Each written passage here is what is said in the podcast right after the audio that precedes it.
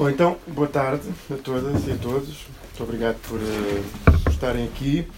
O que nos junta então aqui hoje é esta conversa à volta deste livro de Arabibat Vieira, uma curadoria da falta, o serviço à carta da Fundação Carlos Gulbenkian, 1984-1989. Pronto, este é um encontro mais ou menos prometido desde antes do livro existir, na verdade. Portanto, já, já há algum tempo que, que, ele estava, que ele estava previsto e, portanto, havíamos de, havíamos de fazê-lo. Pronto, calhou agora. Uh, uma série de contingências pelo caminho, pandemias, uh, essas coisas todas, pronto, atrasos, uh, para aqui e para ali. Um, o livro, entretanto, acabou por sair antes do final de 2021, creio eu, na parte final já do ano de 2021. Uh, foi, entretanto, já apresentado em várias instituições uh, de arte, portanto, teve, já teve apresentações, lançamentos propriamente ditos, e, portanto, aquilo que nos juntava aqui hoje não era tanto fazer um lançamento ou uma apresentação do livro, mas era mais fazer uma conversa a partir a partir do a partir do livro. Eu até arriscaria, tomei nota aqui de uma citação da que é que é que é usada do livro da, no livro da Maria Madalena Azeredo Perdigão, dizendo que o Acarte era visto como um fórum aberto para a discussão dos problemas da cultura. E, portanto, eu diria que a lógica deste encontro é mais ou menos a mesma, ou seja, no fundo, partirmos desta, deste livro que se centra num período muito específico, numa experiência muito específica, para discutir o que o livro acaba também por fazer, com os problemas da arte, da cultura, da, da programação cultural, da curadoria, etc., que, que no fundo compõem o, o conteúdo do livro. Pronto. Além da autora, da, da Bigode Vieira, que aqui está connosco, temos também o Jorge Ramos do O, que é professor universitário, a Maria Vlachou, Vlachou, Vlachou, que é uh, consultora na área da gestão e da comunicação cultural, que é também da Associação Acesso Cultura, e o Nuno Faria, o Nuno Faria que, é, que é curador. Eu não sei bem como é que combinámos a ordem de, das intervenções, mas creio que tu dirás agora alguma coisa. coisa. Nuno. Fico para o fim. Tu já Jorge disse que queria ficar para o fim, Então, pronto, e depois a seguir destas intervenções conversamos uh, o que entendemos. É isto, penso que sim. Bom, em primeiro lugar, quero agradecer a todos os que aqui estão, quero agradecer à Tigre do Papel desde o início pelo apoio, uh, na realidade, para o que foi o projeto para editar o livro. E, e, e pronto, eu penso que o Fernando já disse quase tudo. Uh, ou seja, o que eu pensei para esta conversa seria não tanto uma apresentação do livro, eu acho que isso foi o que eu fiz das outras vezes, que foi em Serralves, quando, quando foi lançado, por acaso calhou, quando Serralves, quando saiu mesmo a notícia de que Serralves iria tomar conta do mato, então de repente todo o lançamento foi usado para falar, para dar quase o Acarte como um, um, exemplo, um bom exemplo de política cultural contra um mau exemplo que seria uh, Serralves e o medo que se, tem, que se tinha que isso estenda ao mate. E depois recentemente foi. Foi lançado no, na Fundação Carlos Gulbenkian a propósito de voltar a haver um centro de arte moderna, vai ter um novo edifício, está agora em obras, e vai ter uma programação de live art. Eu acabei fazer uma coisa a meias com a Rita Fabiana, um, a partir do Acarte, e, aquilo que me pareceu até um, um, momento de um novo interesse da Gulbenkian pelo Acarte, porque eu acho que interessa, eu já vou explicar muito brevemente o que é esta conversa, eu estou um pouco parte um pouco do princípio que já sabem um, um bocadinho mais sobre o que é o ACART, daí eu não estou, como fiz nas, nas apresentações anteriores, a explicar detalhadamente o ACART ou, ou a apresentar um, o estudo detalhadamente, ou seja, eu quero que esta conversa depois seja a partir deste estudo para hoje, um, mas, mas explicar que quando eu, quando eu fiz o, isto que foi a minha investigação de doutoramento, uh, foi um período de distinções na Gulbenkian. Portanto, tinha sido extinto a Carte, foi extinto o Ballet Gulbenkian, estavam a extinguir uma série de serviços de Belas Artes, estavam a despedir uma série de pessoas. Portanto, foi todo um, um momento específico da Gulbenkian. Na realidade, eu, só, eu tive acesso aos arquivos do, deste serviço eh, porque eles estavam no, no, no gabinete da, da ex-diretora de produção um, ehm, do serviço à carta, que com quem eu trabalho muito de perto e a quem dedico a tese inicialmente, que é a Emília Rosa, e de quem ainda hoje sou muito amiga. E para dizer que hoje os próprios documentos já passaram para, para a biblioteca, estão neste momento a ser catalogados, mas há documentos a que eu tive acesso que não se encontram. Portanto, eu, portanto, o momento em que a minha investigação foi feita foi um momento muito particular e um momento, devo dizê-lo, em que a memória do Acart não era grata, não era querida naquele momento. A figura da, da, Madalena Perdigão, que é uma das protagonistas deste, deste estudo, um, era uma figura controversa. Era uma figura controversa porque tinha, tinha aberto uma série de caminhos que eram justamente aqueles que estavam a ser fechados durante o período em que eu fiz Uh, não só por isso, mas, mas muito por isto.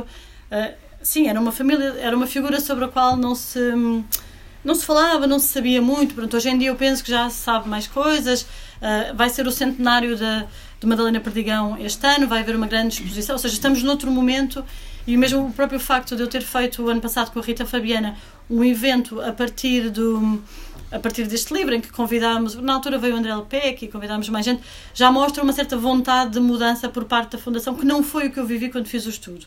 Portanto, e é isto. Portanto, este estudo foi muito feito uh, com os funcionários da casa, nomeadamente com a Emília Rosa, mas ao mesmo tempo com, uh, com os funcionários que tinham ainda saudades e carinho pelo que tinham sido aqueles tempos.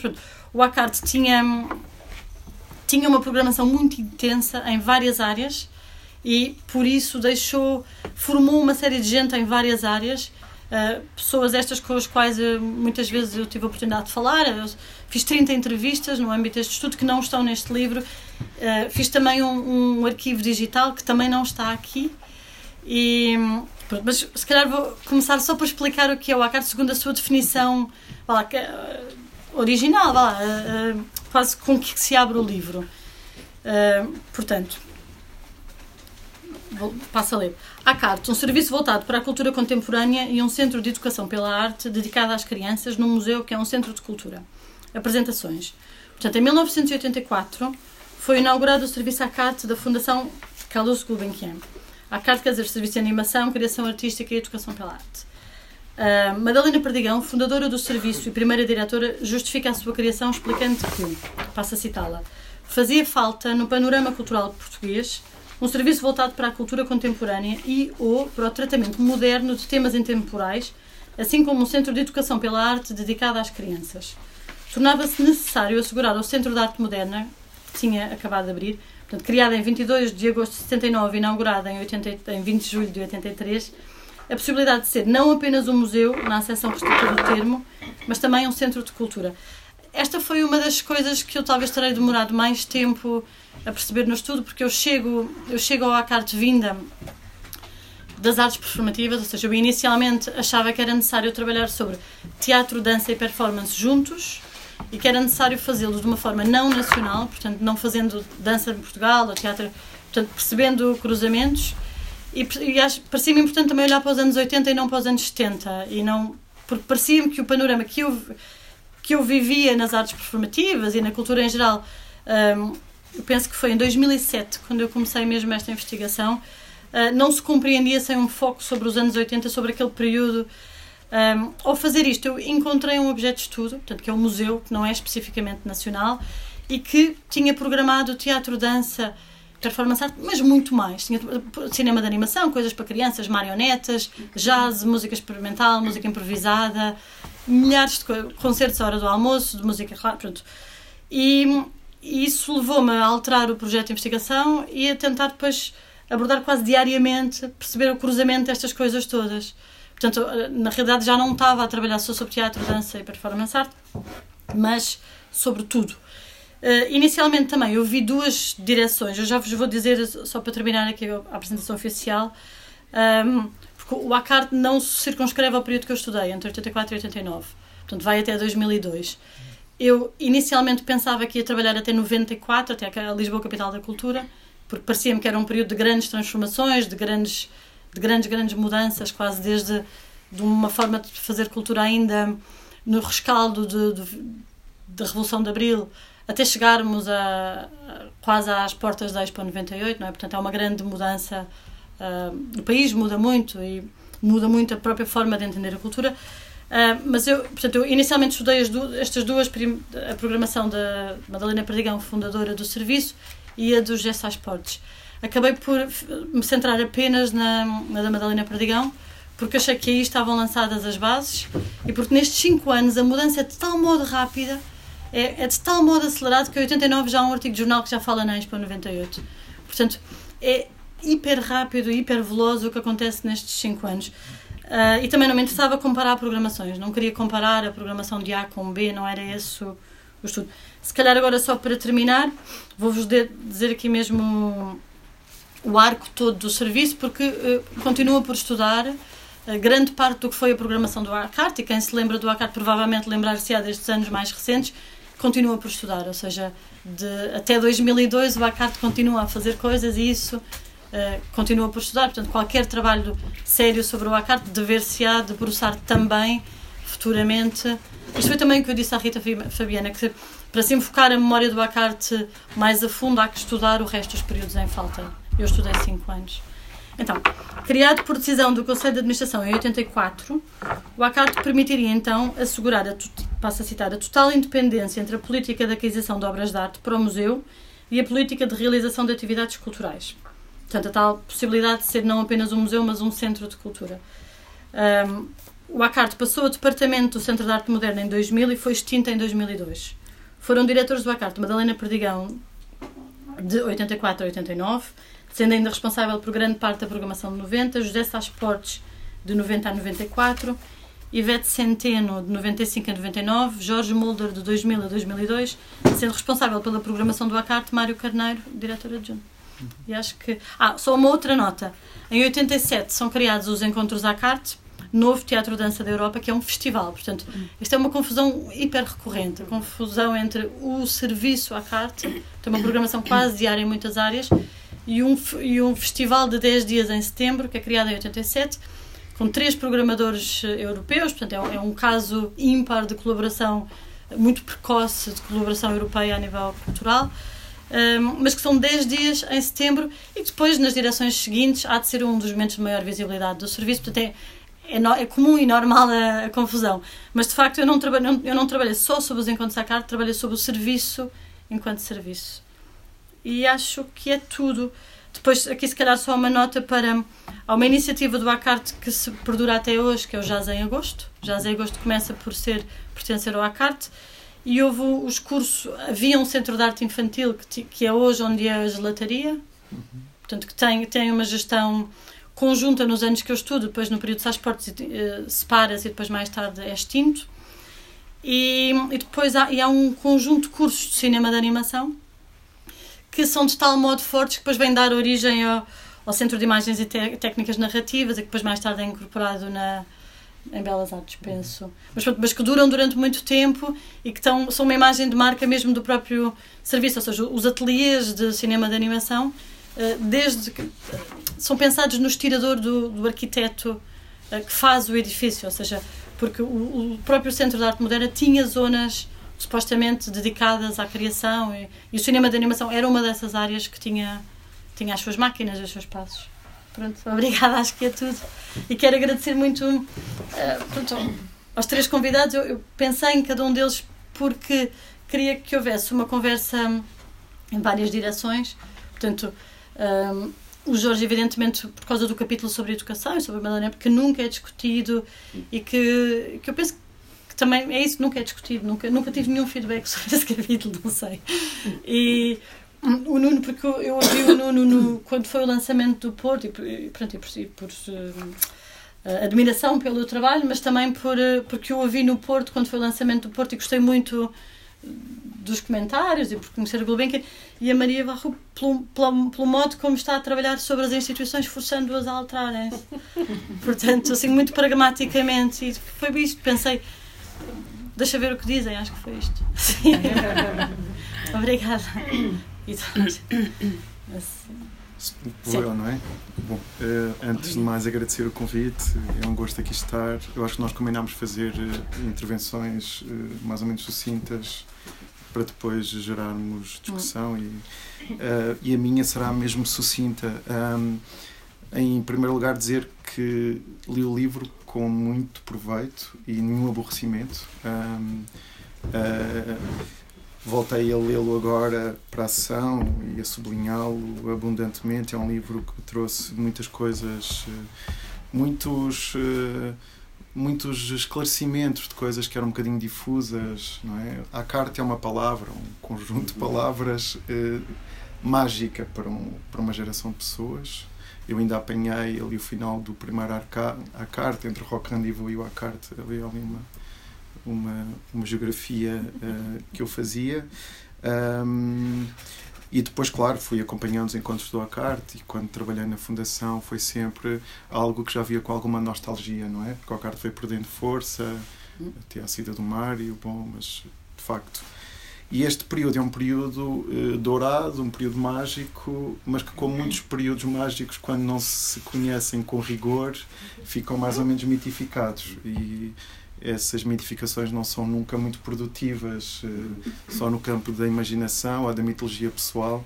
E, e neste este livro traz um esclarecimento muito muito inteligente, muito sensível e vai muito para além do que é o Acarte, porque faz um recuo a um contexto histórico, a um contexto uh, não é muito Ana usa várias expressões que eu fui tomando nota, não é? Aquele contexto da transição do Estado Novo, transição lenta e depois que acelera muito rapidamente, em que não é esta esta tensão entre o social e o existencial quando se está a questionar todas essas questões há uma série de e, e portanto é um livro de, de, de, história também não é é um livro é um livro político é um livro de um livro eh, tem uma intervenção, não é? E, e, que, e que não deixa de ser rigoroso, muito pelo contrário.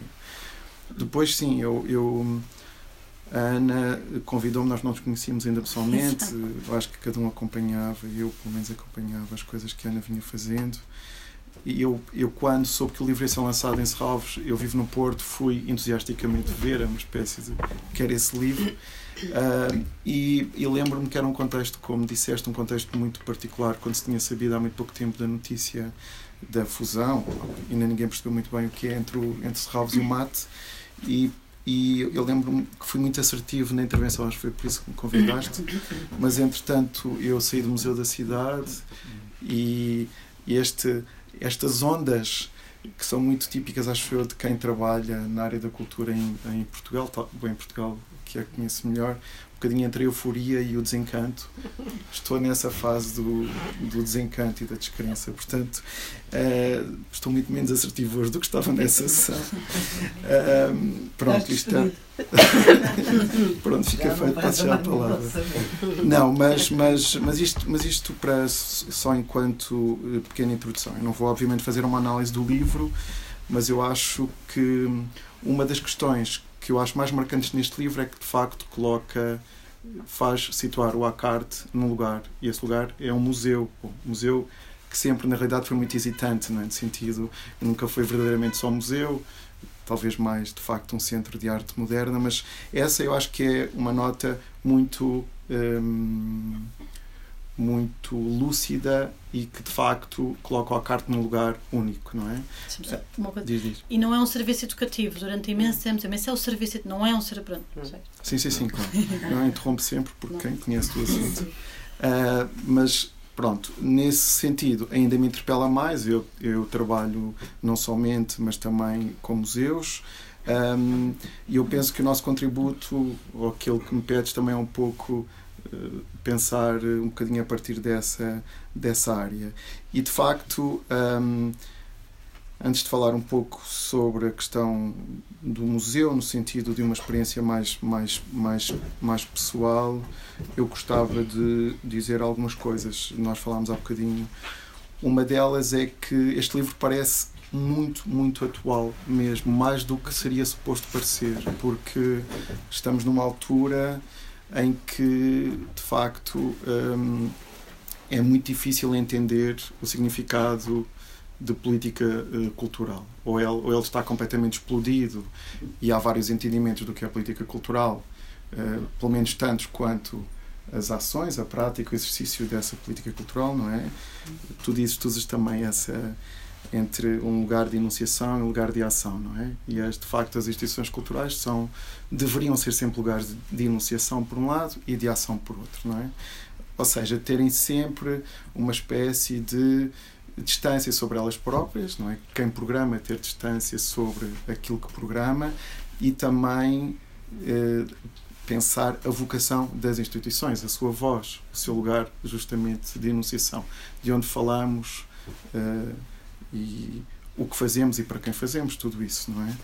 E hoje em dia, eh, de uma forma bastante estranha, eu pensei que já havia fundações suficientemente sólidas para que o léxico daquilo que entendemos por política cultural estivesse mais ou menos salvaguardado, eu acho que estranhamente estamos num período, não sei se será só o meu pessimismo da minha experiência pessoal, mas estamos num período de grande uh, precariedade e de grande fragilidade uh, no que diz respeito à continuidade das políticas culturais, e ainda mais do que isso, mais preocupante do que isso, não é? Nós sabemos bem que os ciclos políticos ainda influenciam muito, em grande medida, num, país em que as instituições estão muito dependentes ou de poder local ou de poder central. Uh, em grande medida, não em inteira medida. Mais preocupante ainda do que, do que isso é, de facto, o entendimento do que é política cultural, não é? que está muitas vezes fulanizado naquilo a que chamamos o eleito, não é? Aquele que é eleito, uh, que muitas vezes sobreleva ou sobreestima uh, o mandato que lhe, é, que lhe é conferido e, portanto, as políticas mudam muito de acordo com aquele que é eleito ou aqueles que são eleitos. Bom, mas isto para dizer que, de facto, um, uma das reflexões que, obviamente, uh, que fazes no livro e que eu acho que é bastante relevante hoje, nos dias de hoje, houve algumas mudanças de que eu gostava de falar, é esta questão de onde é que é possível fazer projetos, que sejam projetos que tenham uh, a consciência desse lugar de enunciação, portanto, e o livro tem uma, uma das partes mais maravilhosas do livro é o, o, o caderno de encargos, não, não, não é o, o caderno de encargos da Madalena, da Madalena programa. Não, o, o, o, programa, eu acho que era um, um determinado passo nesta ação, talvez interessante, pelo menos uma parte, lê-lo alto, não é?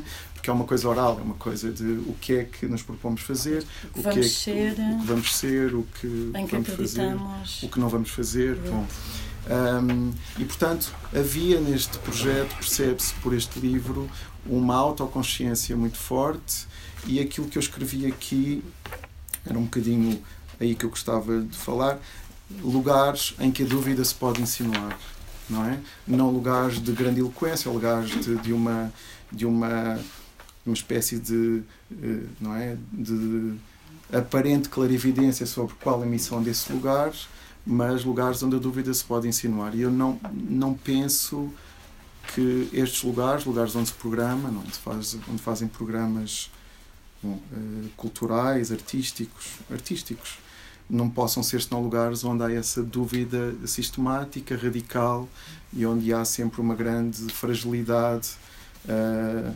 desse, justamente esse lugar de, de enunciação. E um, eu acho que este estudo pode ser este livro que agora saiu e que é e que eu acho que é um rizoma, não é? Porque tem muitas ligações, porque remete para várias áreas e percebe-se tu tu falas sempre um, seria preciso indagar, seria preciso confirmar. Ou seja, o livro tem ainda muitas coisas em aberto. Eu acho que faz, uh, seja tu a fazer, seja alguém que o faça, digamos, inspirado por este chão. Há, há muitas coisas a explorar, quer da história do próprio Acard, quer da história das políticas culturais em Portugal, etc, etc. Portanto, isso é uma coisa que eu achei muito interessante no, no livro. Mas para falar sobre sobre a vocação, eu acho que se percebe que o Acard tem um, trabalhou muito sobre a vocação, quer dizer, a, a, mentora do Acard tinha já uma experiência, tinha uma experiência na própria fundação, criou um conjunto de serviços muito importantes que vieram a cair depois por eh, várias razões. Eu trabalhei na fundação já quando essas coisas estavam todas em perda um, e, e, e percebe-se que houve uma afinação de uma voz como dizes, sempre no plural, não é? Eh, era sempre uma voz coletiva. Uh, e, e, o livro é muito lúcido também na história. O livro não faz uma história glorificada do Acard, faz uma história com todos os sobressaltos e com todas as, as, as contestações internas também, não é? Tem essa. Pronto. Para digamos, circunscrever aquilo que eu queria dizer, não é? Eu queria, queria introduzir era verdadeiramente essa ideia dos lugares onde há onde há onde a força motriz é a, a, força motriz da ação é a, a, dúvida sobre a bondade das instituições não é? Uh, quer na sua missão quer na sua na sua digamos na na sua tradição. Eu acho que o Acart inventa um modelo que depois vai ser muito muito inspirador para outros modelos de programação em Portugal. Claro que o faz em condições, não é? Acho que é o António Pinto Ribeiro que diz no livro que não. Tu citas o António Pinto Ribeiro, não, não, não faz com meios avultadíssimos, mas em alguns anos com, com, com condições orçamentais uh, para trazer um, um, conjunto e para estimular um conjunto de, de encontros. Um, mas aquilo não, não quero falar muito da minha experiência pessoal, mas um, aquilo que eu acho que é muito determinante numa instituição é de facto, um, sobretudo nos dias que correm, é ter uh, constantemente a noção da precariedade, da, da ação uh, e, do, e dos discursos e, da, e do lugar da, da instituição, lugar entendido como lugar simbólico. Um, e, e, e, e, para falar da, da questão do museu, acho o primeiro capítulo muitíssimo interessante. É um, é um capítulo que me diz muito respeito ao meu métier, digamos assim, que fala do museu como lugar heterotópico, heterocrónico, etc., a partir do, do Foucault. Uh, mas, mas sim, falando um pouco da ação de que me ocupei nestes últimos anos, um, aquilo que me importava, que esta equipa que fez Museus da Cidade importava, que é o museu, o Museu da Cidade do Porto é um museu com vários, vários polos, museus, todos eles, esses polos, todos eles, ou que estavam fechados, ou que, ou que eram uh, lugares menos. Uh, com uma certa museologia, museografia mais conservadora, mais tradicional, mais. Um, é, no fundo, inscrever a instituição no tempo em que ela está. Ou seja, o tempo da instituição não é o tempo não é o tempo histórico, não é o tempo histórico a que ela se refere. Podemos ter objetos com, com centenas de anos, mas os objetos só, só falam e só respiram, só, só, só têm pulsação quando alguém vivo que vive no tempo, em, neste tempo, não é? Que chamamos contemporaneidade. Vá-se lá saber se é uma designação acertada. Um, e os objetos são ativados só pelos corpos que os, que os, que os que interferem com eles, que se encontram com eles, não é? Portanto, a última coisa que eu queria dizer é de facto a importância do corpo neste livro. E de facto, eu acho que estás sempre a falar do corpo, sejam os corpos políticos, sejam os corpos uh,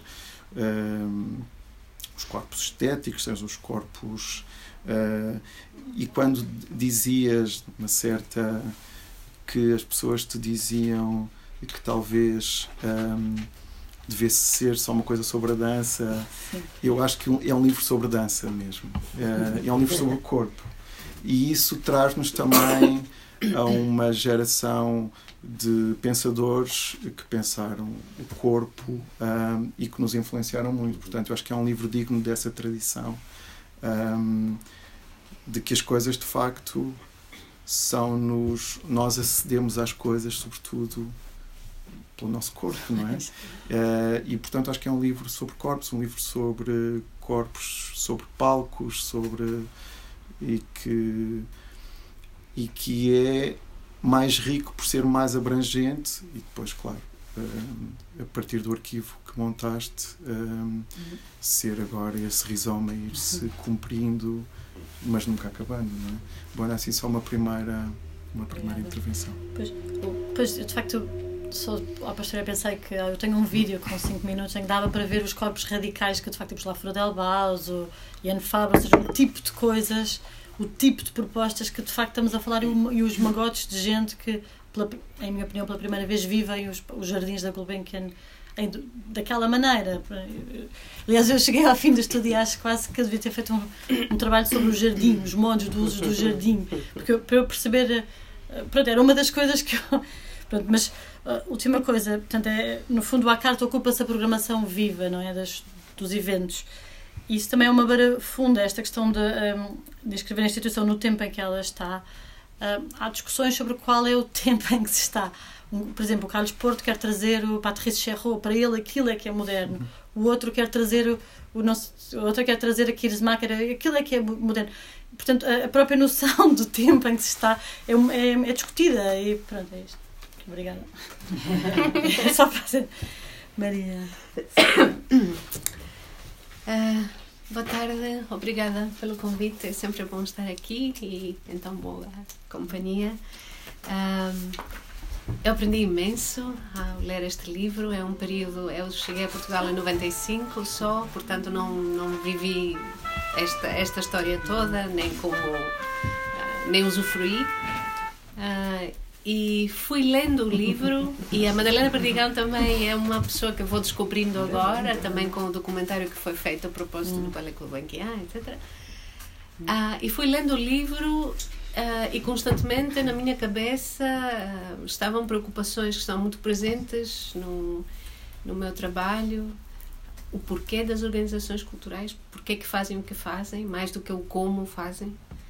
Uh, o que é que significa um serviço, não é? Aqui é interessante que chamaste a atenção também há pouco, que era um serviço, não é? Uh, o ACARTE. Uh, mas começava talvez pela, pelo próprio título, a Curadoria da Falta, Uh, gostei de ver a referência que a falta aqui é vista como não como algo negativo, uma culpa, uma deficiência, uma pobreza, mas como algo prolífero, intrínseco uh, e criador de comunidade. Uhum. e gostei muito dessa referência e depois associei a, a a crítica, a crítica, a recomendação, a crítica que o Mário Vieira de Carvalho nos anos 70 faz à Fundação, dizendo uma fundação não se limita a transformar-se no que falta, mas a criar condições financeiras para que a falta surja. E adorei pensar nisso, a falta como, como algo, como um impulso, como uma motivação, como uma força que nos faz caminhar. Uh, nos últimos, talvez, três, quatro anos tenho pensado particularmente uh, em como as organizações culturais podem ser úteis para a sociedade, para, para a comunidade. Uh, a própria uh, Madalena Perdigão falta um, diz que fazia falta um serviço, não é? diz isso na, naquele documento, documento Uh, mais, mais à frente também refere-se ao Charles Ashe, que também uh, queria que os museus se entendessem, se entendessem a si próprios enquanto propriedade partilhada, comum, abrindo-se o que falta, colmatando o que falta. Uh, também chamas a atenção, e o Nuno também disse isso há pouco, o discurso feito no plural.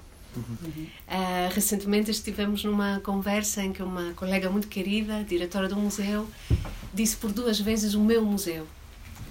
E senti, para mim é sempre, sinto aqui algo no estômago quando usamos expressões dessas, mas senti também a reação de outros membros do público.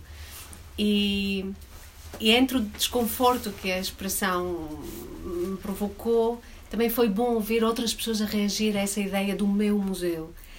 Um, e portanto, o que é, que é um museu útil? Há três anos li um livro muito bom que se chama Muse Museus e uh, Mudança Social. E o subtítulo é. Vou dizer em inglês porque ainda não consigo encontrar, talvez possam ajudar. O subtítulo é Challenging the Unhelpful Museum. Porque o que as editoras e os autores daquele livro querem promover é a ideia não do museu que é helpful, mas do museu que é useful. E em português não sei como passar do helpful para, para o useful. Uh, e mais recentemente estou com grande expectativa para ver a reabertura do Museum of Manchester, cuja diretora é Esme Ward, um, que disse numa entrevista: Queremos ser o museu que a nossa cidade precisa. Uh, e começa a falar de algo que, que, também para mim é cada vez está cada vez mais presente na, na, forma como avalio o nosso trabalho e o que fazemos e porque é que o fazemos, que é a palavra cuidar, care, cuidar. E ela, eh, naquela entrevista que li recentemente, fala finalmente do cuidar não apenas das coleções, porque muitas vezes quem trabalha no museu está focado nos objetos na coleção, mas cuidar das pessoas, a começar pelas equipas uh, e, obviamente, toda a comunidade uh, com a qual o museu se relaciona. E também eh, foi no ano passado, muito tarde, que li o livro Caring Democracy, de John Tronto. Não sei se alguém já leu. Uhum. Bom, mexeu muito com a minha cabeça esse livro. E quando penso que foi escrito em 2011, sinto mesmo que não prestamos atenção suficiente.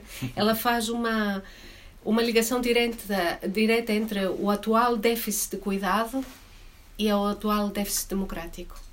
Onde está o cuidado na nossa vida, não só familiar, porque dos nossos familiares sabemos cuidar, mas em ver em ver as outras pessoas como família também, que temos cuidar, de cuidar também de, de outros. E, portanto, instituições culturais que são úteis e que saibam, que sejam úteis e que saibam, saibam cuidar. Um, depois, naquilo que é o nosso trabalho na Acesso Cultura, acesso, inclusão, equidade, uh, pertença, são palavras, mais do que palavras, práticas muito, muito presentes.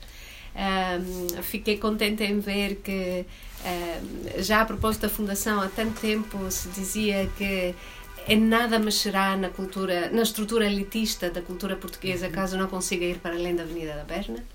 Uh, e isso é, é, tão bom, tão bom. uh, como também uma referência que faz que não conhecia a carta que os diretores das Casas de Cultura francesas fizeram no, em 68, onde diziam, lembravam que existe uma imensidão humana sem capacidade de aceder àqueles espaços ou mesmo de descodificar os eventos neles programados. Uhum. Isto para nós na Acesso Cultura são questões muito centrais, uh, até porque apostamos muito na, na capacitação de quem trabalha no setor cultural, vemos essa essa inquietação entre colegas, finalmente, um, em relação ao que fazemos todos os dias e por que o fazemos. Um, também foi muito interessante para mim ler, que, não sei se se chamou manifesto, que Gulbenkian temos, que Gulbenkian queremos, este questionamento eh, nos anos uh, 70, sendo 1974 é, fazes um comentário que diz ah, fala-se da Gulbenkian como se houvesse a possibilidade de ser modificada mediante uma ação coletiva. E que bom quando as pessoas sentem que têm, primeiro, que, que as, as, entidades culturais lhes pertencem e que poderão ter esse poder de agir e de, de as reclamar. E pergunto-me quem é que o faria hoje. Penso muito nisso, porque é a, a Fundação Gulbenkian é uma sociedade, é uma é, entidade financiadora.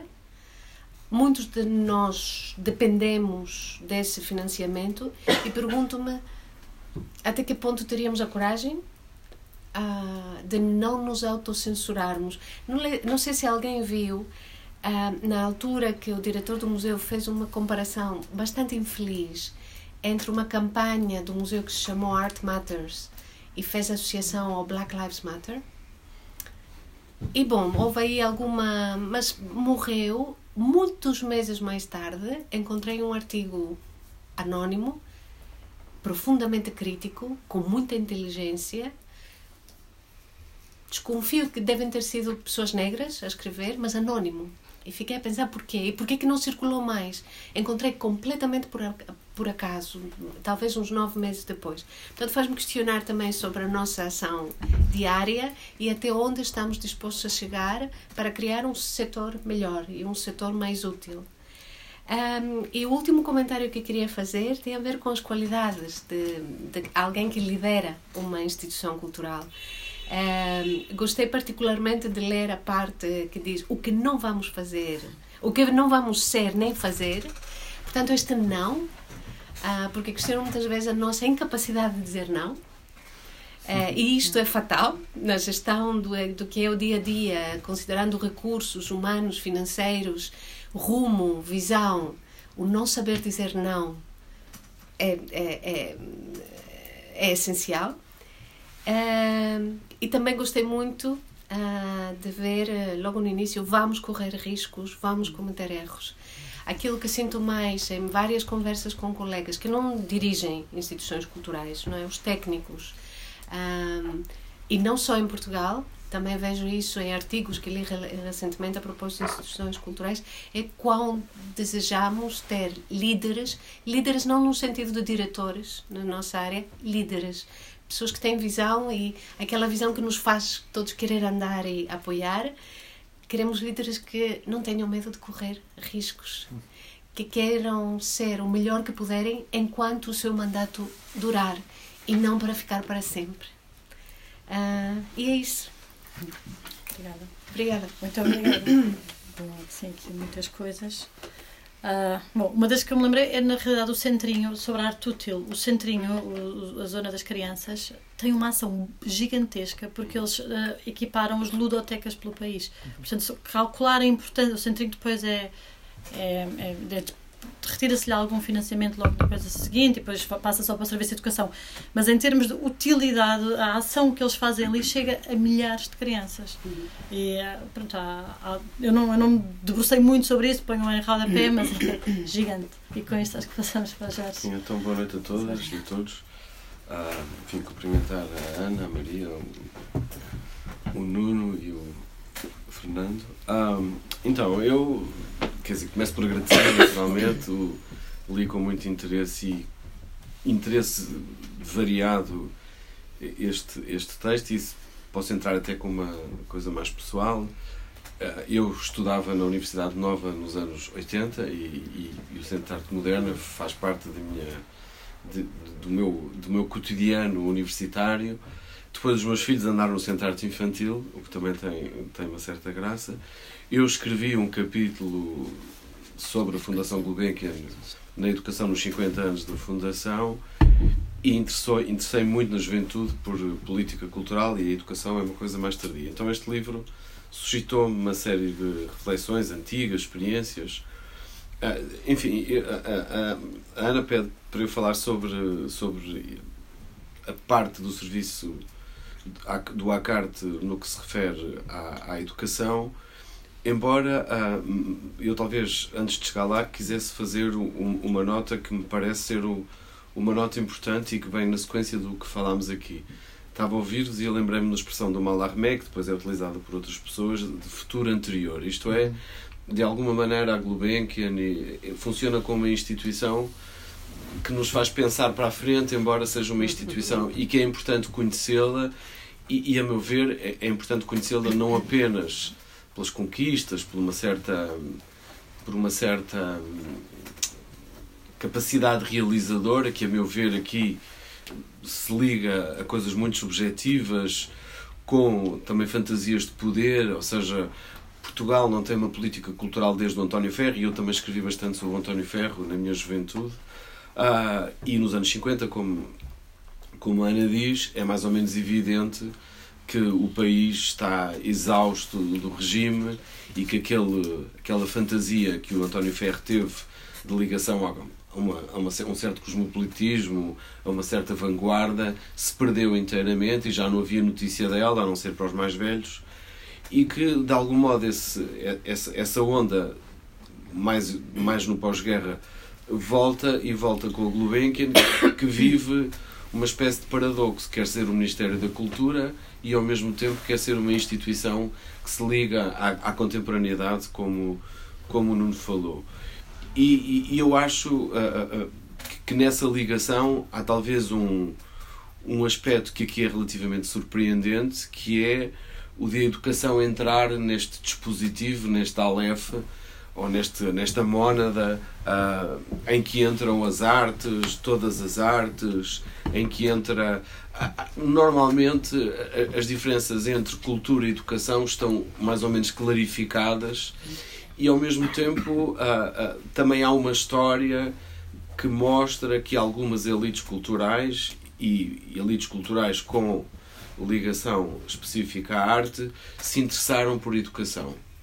E, e aí reside, a meu ver, um, um, do, um dos grandes equívocos e, ao mesmo tempo, uma das grandes ilusões, que é a de se poder imaginar que as artes, quando transmitidas às crianças, ou a experiência artística, quando facilitada às crianças, têm assim uma espécie de resultados holísticos. Muda emocionalmente as crianças, faz-las tornar mais produtivas, mais alegres, mais resilientes, mais concentradas.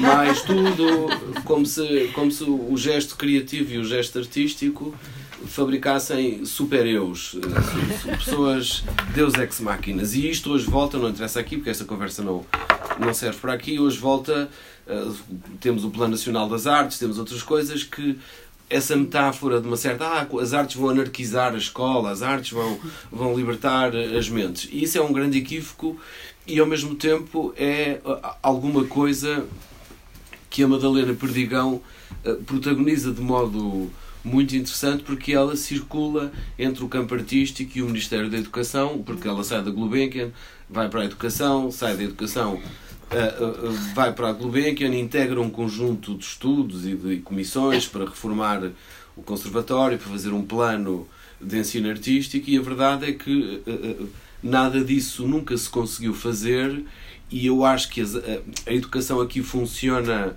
um pouco ao contrário, é uma espécie de passado anterior, não sei se me estou a explicar bem. Sim. Vocês falam de um futuro anterior e aqui há um passado anterior que faz regressar sempre essa ligação entre arte e educação num sentido libertador, mas que na verdade é um sentido disciplinar. E isto é muito difícil de dizer em público, é muito difícil de, de conversar eh, sem ser em zonas muito, muito específicas, porque, porque as pessoas atribuem a, a, a, essa distribuição da experiência artística às crianças uma espécie de fantasia sobre a civilização. E nesse sentido é uma fantasia não contemporânea.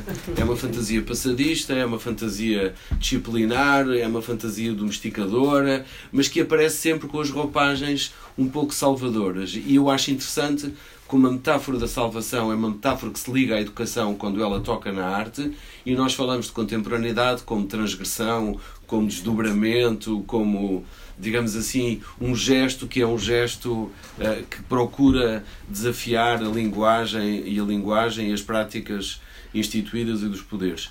Então tem, tem, isso tem interesse também, a Fundação Gulbenkian também tem aqui interesse, porque apesar de tudo, e isto honra seja feita à Madalena, ela convidou o Arquimedes da Silva Santos, que é, nos últimos anos, enfim, já morreu, morreu há pouco tempo, a pessoa que fez uma investigação pioneira, porque outra coisa que acontece também no campo da, da, da, arte, quando ele, quando ele se relaciona com a educação, é que toda a gente acha que a arte e a educação são coisas fofinhas, mas ninguém estuda isso.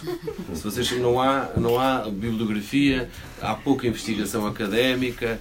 É assim uma coisa boa, é como tomar, na minha geração tomava sólido de fígado de bacalhau e hoje os meninos têm que tomar eh, suplementos vitamínicos e era mais ou menos a mesma. É uma coisa assim que se justifica por si, não é? E, e, e, que, e, que, tem viabilizado essa ligação, era aí que eu queria chegar, tem viabilizado essa ligação da arte e da educação como podendo estando, estando ligado à experiência contemporânea.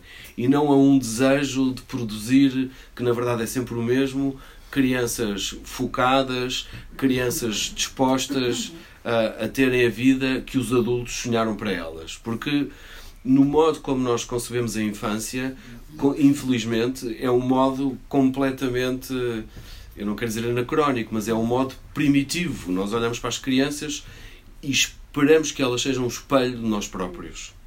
Enquanto que olhamos para a contemporaneidade, imaginemos que vamos fazer o diferente, que vamos encontrar experiências que são experiências outras, que desafiamos os limites.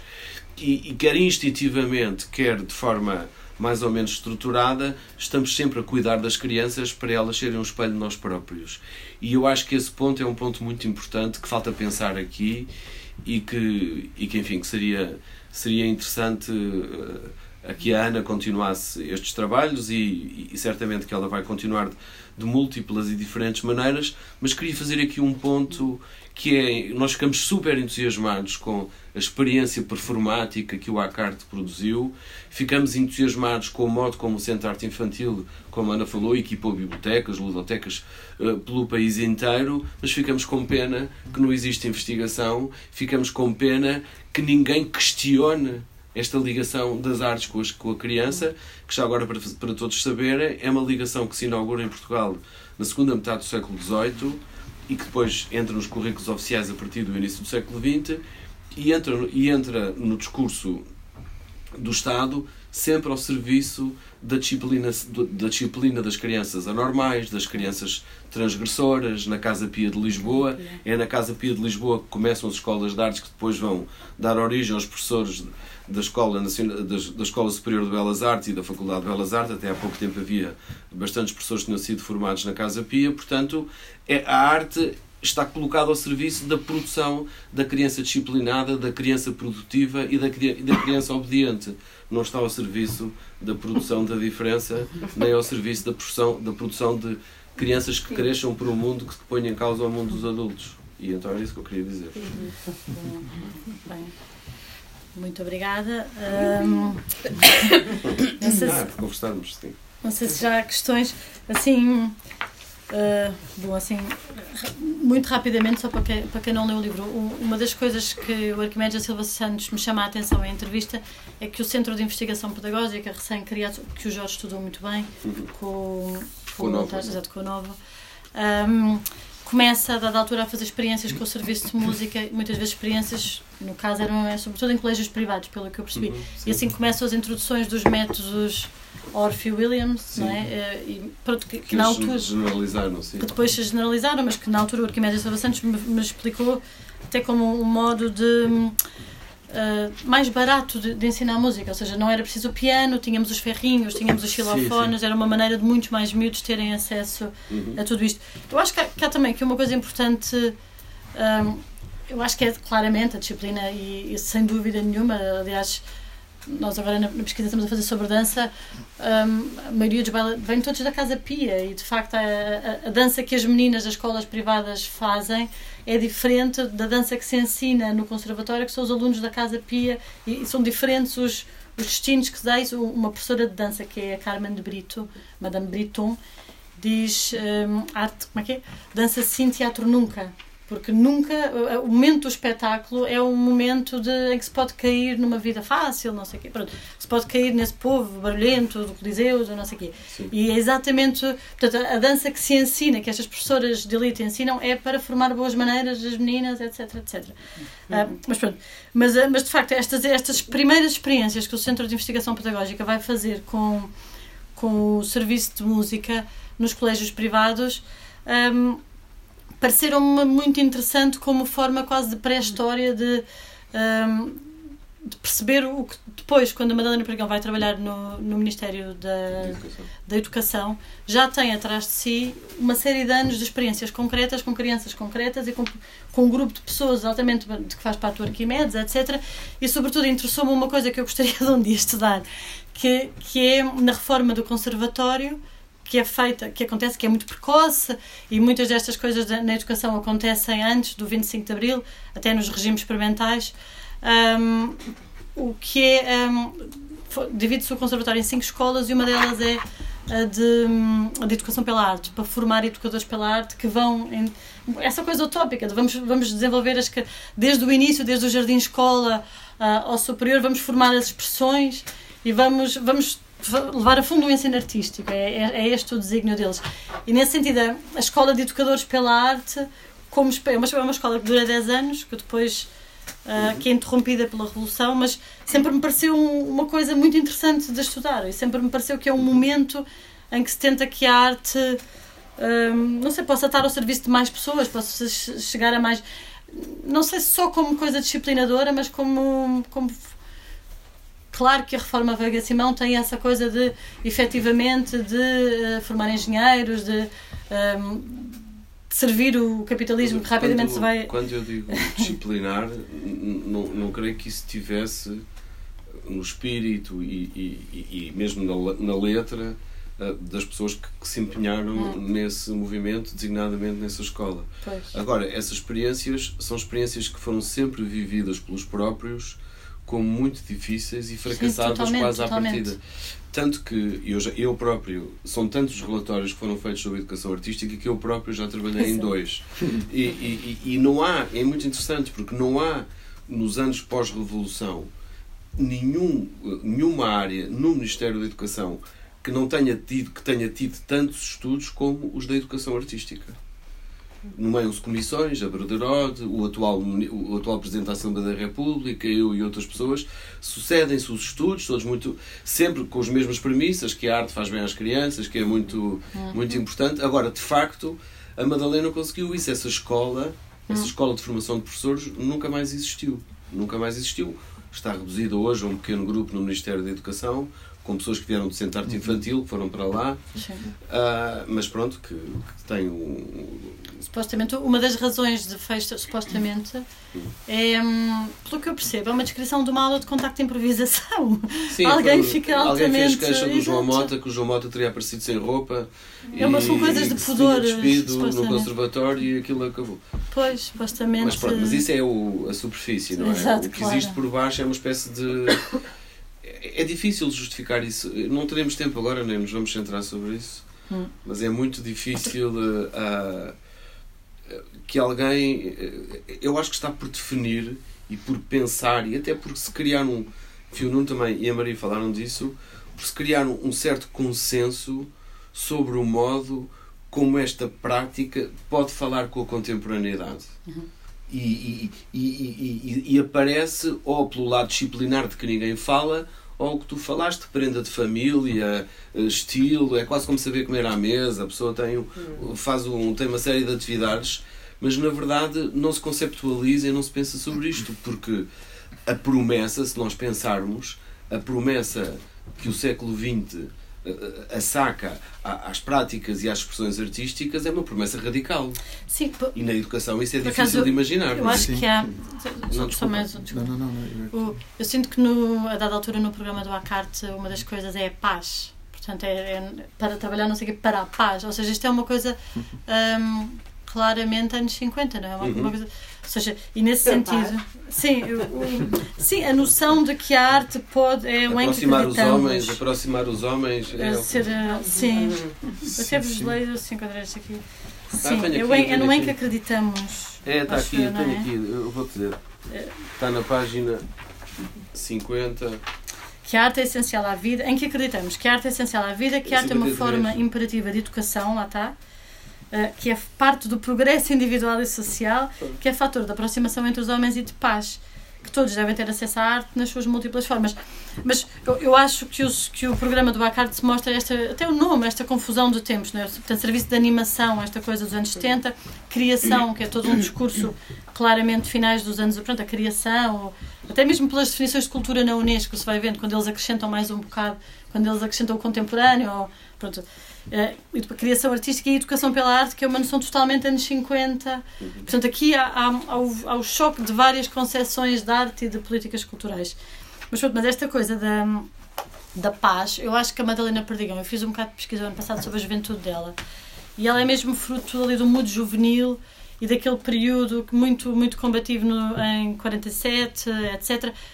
Um, o primeiro marido dela é preso e é preso com o Fernando Lopes Graça porque estão a fazer estão a apoiar uh, antifranquistas, portanto, na Guerra Civil de Espanha, e querem fazer uma frente popular. Eles têm este desejo de fazer, são todos presos.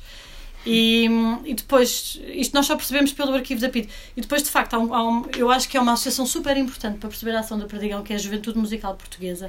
E a Juventude Musical Portuguesa é eu brincar que é o Fórum Dança da altura, mas não é isto. Mas, mas é de facto uma associação de, na altura de, de, jovens, portanto tem mais liberdade do que o Círculo de Cultura Musical, que é mais de música erudita, etc. Mas a, a juventude, o, o, lema da juventude musical portuguesa, que ele é fundado em, penso que em 47 em França, é laico e é pela paz. E, é, pronto, e mesmo eles mantêm o lema eh, no Portugal fascista e isso um, eles situam-se fora, portanto não se situam religiosamente. Pronto, já não me lembro, não tenho aqui presente a frase, mas é uma frase que está em todos os boletins. E eu acho que, que sim, que tem esta ideia utópica de que a arte e, como diz o, como diz o Arquimedes da Silva Santos, o desenvolvimento das expressões, de todas as expressões, não é? Portanto, não, uma, a educação visual não tem privilégio sobre a educação musical, não tem privilégio sobre a dança, não tem privilégio sobre, sobre a expressão dramática. E, que a educação das expressões criaria pessoas mais sensíveis. Isto no entender, penso eu, de, de figuras como Arquimedes. Depois o modo em que isto se é de facto parte de uma coisa disciplinar, de facto é. Então, eu ia, eu ia dizer quando nesta conversa cruzada e de facto eu acho que o elemento mais distintivo do ACART é a incorporação da educação, nomeadamente a educação para a arte, que é uma designação que eu não gosto muito, ou pela arte. Pela arte, uh, é o livro do Herbert Reed, sim. Exatamente, mas é, é o aspecto mais eh, distintivo e, e, mais do que a transgressão que foi que constituiu aqueles anos todos, não é? Mas uh, aquilo que me faltou de bom, tu falas que este este tempo tem vários tempos, há várias hum. temporalidades muitas vezes que se que não concorrem umas com as outras, que são contraditórias e, portanto, há várias correntes aqui de pensamento. Mas, há, mas, mas aquilo que mais me marca lendo, e, e nomeadamente lendo estes, uh, não é, estas, estes pensadores que foram importantes para, para e que serviram de, de influência para as ações que foram feitas em torno da, da, da arte uh, para as crianças, etc., em grande medida marcaram muito marcaram muito um, aquilo que foi escrito aqui, não é? Esta história de que uh, um, uh, a, a educação pela arte não deve ser um fim em si mesmo, que uma escola de arte não deve forçosamente criar artistas, não é o objetivo último. Portanto, há aqui uma ética, é mais uma ética que uma estética, que marcou muito gerações sucessivas de pessoas que estão a trabalhar nesta altura com educação e instituições e que são professores em escolas ou no secundário ou em escolas de arte. Sim, claro. E isso, isso, é, isso é interessante. E, e, era, foi algo que eu não disse há pouco, que é. Um, mas que nós falámos na nossa conversa prévia, que é os interesses individuais, os interesses da sociedade hoje em dia não são forçosamente consonantes com os interesses que o Estado ou que hum, os governantes uh, uh, defendem ou praticam, digamos assim eu dava um exemplo, não é? Acho que é muito importante pensarmos a agricultura para, para percebermos a cultura.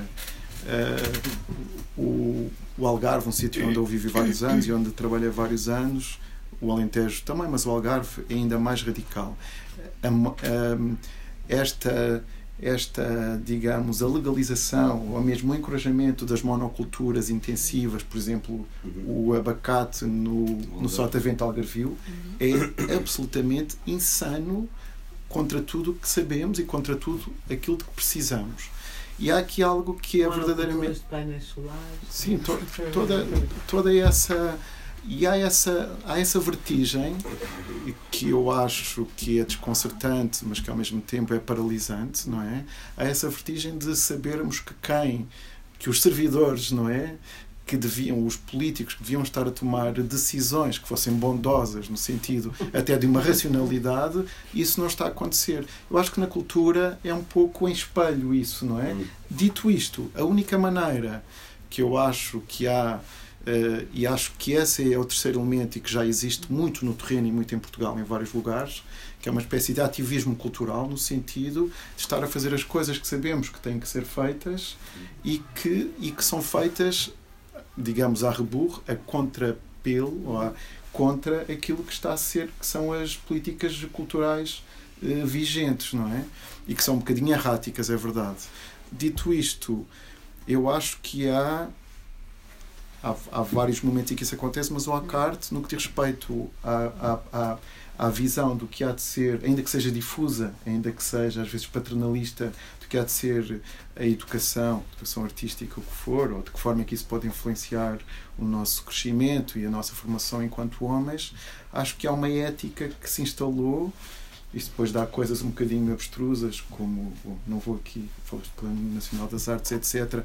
E essa crença de que os professores, de, de que os artistas na escola podem mudar a uhum. escola, mas o que é certo, e eu tive essa luta até no Algarve com os meus filhos, uh, o que é certo é que eu, como outros pais, imagino, e que, que, que eu já me desvinculei dessa luta, não é? Mas foi árdua de tentar explicar coisas muito simples aos professores, quer da pré-primária, quer da primária. Não estou a desvalorizar os professores.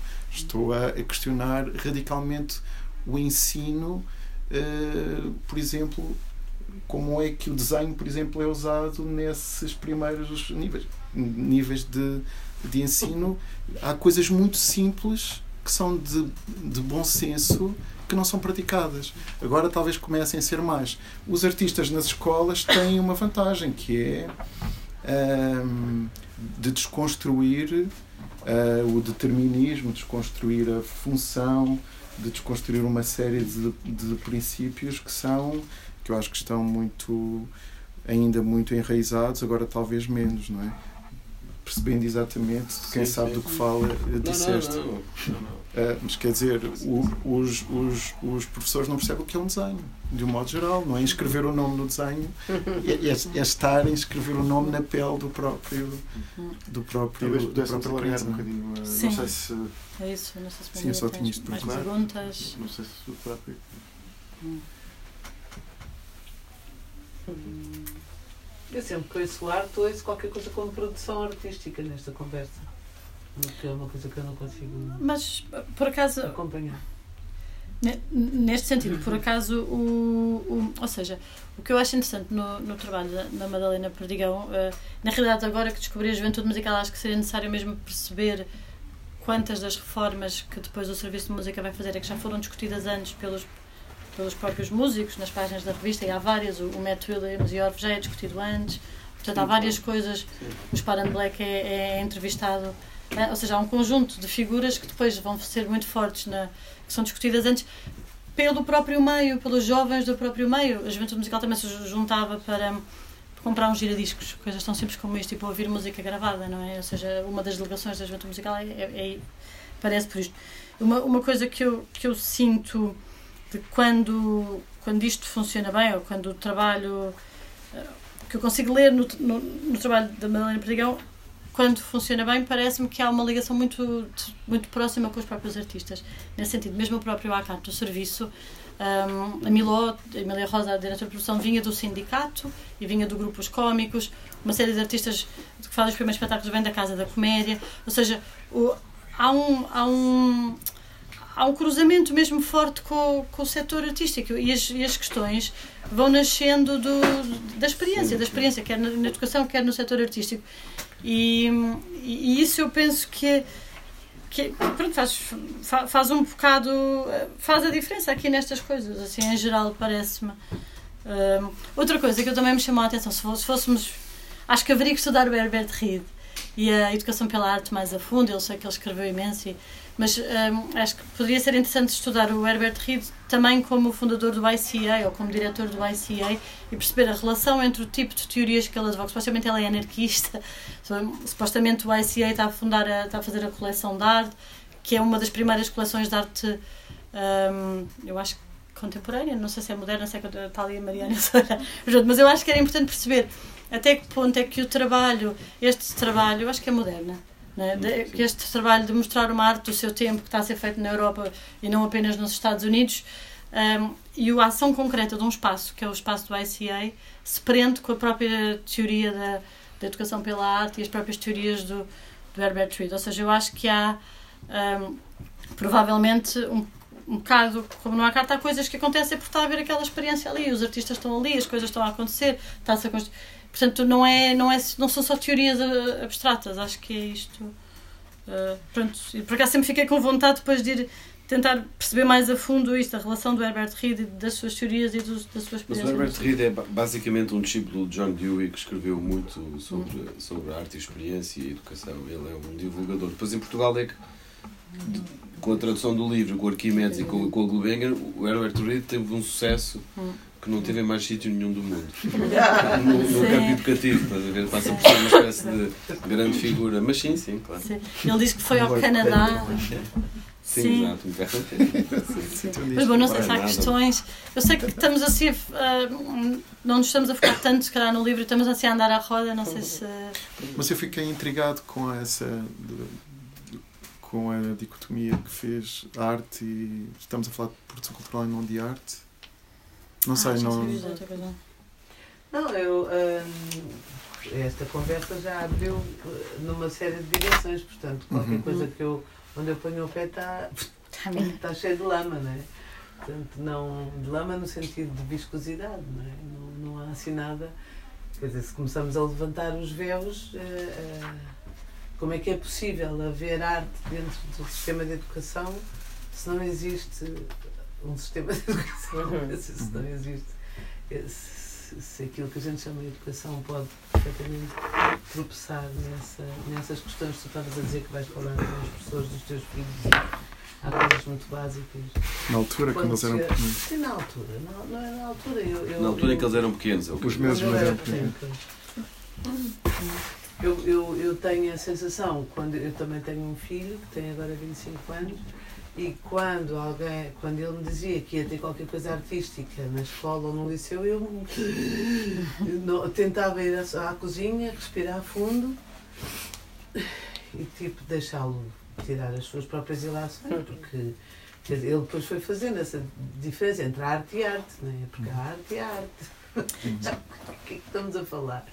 Essa, essa coisa de pegar pela produção artística como uma série de ferramentas, já está tudo fora. Hum. Já está completamente distante do que moveria, supostamente, aquilo que a gente chama uma atmosfera, uma cria, criação no sentido de respiração artística. Uhum. Que é Com a é sua eh, inutilidade, não é? Às vezes. Mas, o... pois, mas como ela falou da utilidade, agora não podemos falar muito. Eu não falava da arte. Se calhar só, só quer dizer uma coisa. Eles, quando dizem educação pela arte, eles, a Madalena Pregão separa em três coisas. Diz, diz a educação das expressões, não é? portanto, numa primeira fase. Depois, uma segunda fase seria eh, reconhecer as artes, portanto, um Picasso, um Stravinsky, um não sei quantos. E só numa terceira, um terceiro momento é que seria a formação de artistas. Eles estão a trabalhar nas três frentes. E essa escola de, de, de educação, pela, de educação pela arte, que se chama a quinta escola do conservatório, a ideia uhum. era formar para as três coisas Portanto, no fundo, algumas das pessoas eu acho. Logo aí nas expressões eu, eu penso logo. Claro, claro. Eles dizem. Pum, quem diz as expressões é o Arquimedes, no seu, na sua maneira meio abrileira, não é? Mas ele diz a expressão dramática. Mas é no, é, era para juntar todas e para não ser apenas a educação visual. Uh, e a música como uh, atividade extracurricular, qualquer coisa assim. Sim, e tratava-se de uma literacia, tratava-se de entender que era preciso fazer uma literacia muito básica sobre aquilo que se estava a ver, ou, não é? Porque, em grande medida, ainda existe o currículo no, no liceu, antigo liceu, não sei bem como é que se chama agora, um, é um currículo muito precário, muito pouco formativo sobre as diferentes dimensões, mesmo as expressões mais básicas da, ou artísticas, não é? Quer dizer, esse reconhecimento, se na altura era importante fazê-lo, imagino que hoje também ainda, ainda o seja, não é? O que é que um aluno que sai do 12 se não for para artes, sabe do que é? Não sabe. Tem umas ligeiras noções sobre os movimentos artísticos. Claro. Não quer dizer que seja muito importante para. Não é tendo já desenhado em criança, não quer dizer que isso seja determinante que seja arte, mas esse reconhecimento é super importante para quem está numa instituição, não é? Porque Senão Sim, eles... o, o, tal acesso se torna uma coisa completamente impossível. Não é? Sim, eu acho que eles que estão a trabalhar nestas três frentes, mas depois a reforma falha e a Madalena volta para, volta, para a Gulbenkian e faz o ACART e o ACART, pronto, o centrinho tem as crianças e vai ter esses cursos e vai continuar muito a trabalhar. Eles trabalharam sempre muito com a formação dos professores uhum. e, e, vão, vão, vão formar professores para dar expressão dramática. Eu ainda fiz um desses cursos. Vão formar filosofia para crianças, vão formar, formar eh, fazer cinema de animação, etc, etc. E, portanto, eles vão, e vão, nessa altura, equipam as ludotecas e essas coisas, portanto, mas depois o ACART em si, muitos artistas que eu entrevistei é que dizem que foi uma escola, ou os técnicos dizem que foi uma escola. E é curioso, mas o ACART em si não se vê como uma escola. Não, a ideia era que houvesse ateliês na parte de baixo do, do Centro de Arte Moderna, que estava cinema de animação e onde poderiam estar mais coisas e vão estando aqui e ali. Aliás, é, seria muito interessante ter acesso aos dossiês de produção, porque muitas vezes está. Estou a preparar, por exemplo, um, vai haver o, os encontros à carte, mas estão a ensaiar um espetáculo, claramente, uh, à hora do almoço. Portanto, perceber como é que eles dividiam o uso dos espaços. Essas, ter acesso ao arquivo de produção para alguém que fizesse esse estudo podia ser muito interessante para perceber como é que um, aquele espaço todo pode ser posto a uso contemporaneamente por muita gente e de diferentes maneiras. Porque com o ritmo de produção que eles têm, isso tem que ter acontecido, porque Porque é isso, tem, estão a ter ensaios numa sala, estão a ter não sei o quê. E, e neste sentido é curioso que muitas das pessoas com quem eu falei falam nisso, nessa tal coisa escola. Mas pronto, neste livro está a faltar uma coisa que é um capítulo que é a ação do Akatari área, que eu sempre pensei que faria, nunca fiz, porque está o site, que só está disponível na Gulbenkian, nunca fiz porque isto foi editado durante a pandemia e eu não consegui. Mas, mas pronto, eh, de facto, essa, eh, eu fiz um conjunto de entrevistas que não estão aqui, mas que serviriam sobretudo para isso e que permitem mais ou menos traçar, porque muitas vezes a programação de um evento vai ser o seguinte porque a coisa corre bem ou qualquer coisa acontece e percebe-se que de um vai-se para outro. Portanto, foi mais ou menos simples. Eu tracei, chamei-lhe linhas de programação. E há umas que eu percebo melhor, outras que eu percebo pior, porque não domino as áreas, mas, mas que seria, eu acho que seria, um, seria interessante para o próprio estudo, das várias áreas. Não? É? Este, pronto. Algumas das pessoas já morreram. O cruzamento que tu falaste da, dos jardins, por exemplo, ou dos espaços que não são o interior Belém Pois. Há uma coisa que já me ouvi dizer milhares de vezes, a minha perplexidade relativamente a uma companhia de pessoas que trabalham corpo, dia e noite, que não vem até, até depois da exaustão, sempre debaixo de terra, sempre com luz uh, de cozinha. Uh, e ar-condicionado, não é? Portanto, Sim. os bailarinos ficavam Enterrados. nesses bunkers uh, submersos a fazer as práticas para depois então aparecerem com as luzes e uns veludos e, e lá ao fundo o vidro com o jardim. Mas isso sempre foi assim, quer dizer. É... Visto na, na inauguração, eles queixam-se. Na inauguração, na estreia do Ballet Gulbenkian no auditório, eles são todos trombas, eu divido isso. Vê-se, isso aparece no filme do Marco Martins por causa disso, por estarem na cave. Eles ficaram zangadíssimos, depois querem trocar com o mas como é que é possível fazeres uma, uma coisa de custa mais que o palco do Papa e, não, e as pessoas ficam. Sério? E depois, capaz, capaz, tem elevadores e tanto. Não, mas e depois? Mas essa coisa do acate, isso tu estás a dizer do trânsito, dos almoços, do outro a ensaiar, depois os estudos e depois. Uh, claro está que os encontros, do pouco que eu pude uh, atravessar também, uh, os encontros não, não podiam não existir. Claro. Lá está. E, portanto, esse trânsito entre o que, é que eram os espaços interiores e os espaços exteriores era, entre aspas, natural. O que é que isso quer dizer? Portanto, isso também dá uma, dá uma certa ventania ali à, à, própria, à própria pergunta do que é que poderia ser criação, educação, por aí fora, porque os espaços não é, são, são eh, interatravessam-se, não é? Não tem aquela coisa, estamos aqui todos fechados, depois vimos todos para aqui fazer então outra coisa. Isso é uma outra.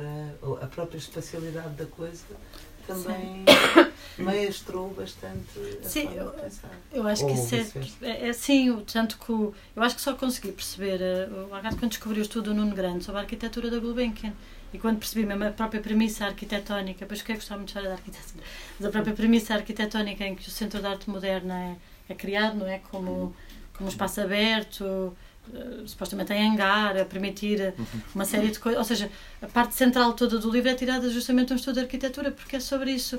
E no fim eu achei, eu devia estudar os, jardins. Ou seja, isto ficou-me sempre por, por, por perceber que mais outros jardins de Lisboa, porque eu suspeito que vários jardins estejam, naquela altura, estivessem muito ao abandono. E o Jardim da Gulbenkian, de facto, era um dos poucos jardins onde uma pessoa estava de uma maneira segura e podia estar Portanto, os corpos podiam estar relaxados em conjunto. Sim, assim. Sim porque, porque, porque, porque o Roberto não conseguiu levar para lá os bebés, senão não estavas muito seguro.